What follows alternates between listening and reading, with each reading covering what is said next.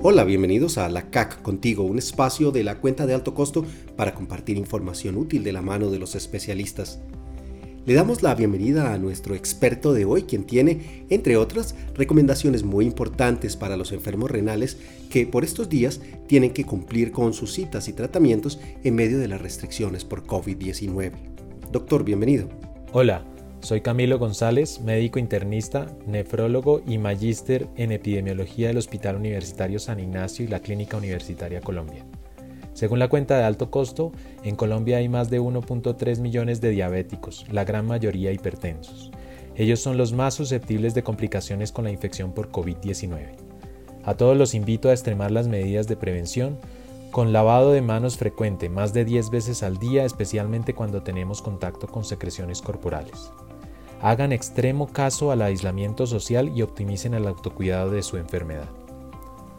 Hoy me quiero referir especialmente a los casi 24.000 pacientes con enfermedad renal crónica que están bajo tratamiento con hemodiálisis y deben obligadamente salir al menos tres veces a la semana al centro de tratamiento.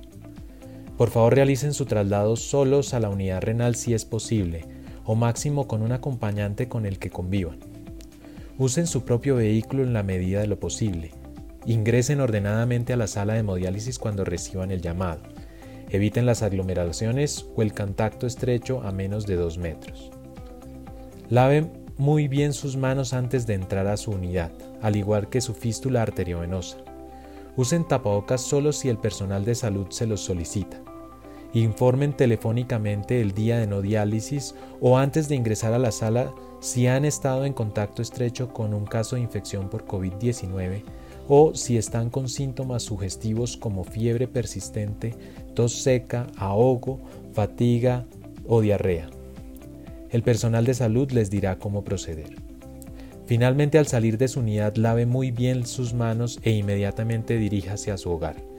Por favor, optimicen el autocuidado de su enfermedad renal, con el fin de minimizar ingresos a urgencias. Un saludo a todos. Gracias. Muchas gracias, doctor González, por ofrecernos esa información tan valiosa. Pronto estaremos con otra edición de La CAC contigo. Y no olviden seguirnos en Twitter, Facebook y YouTube. Nos encuentran como cuenta de alto costo. Hasta pronto.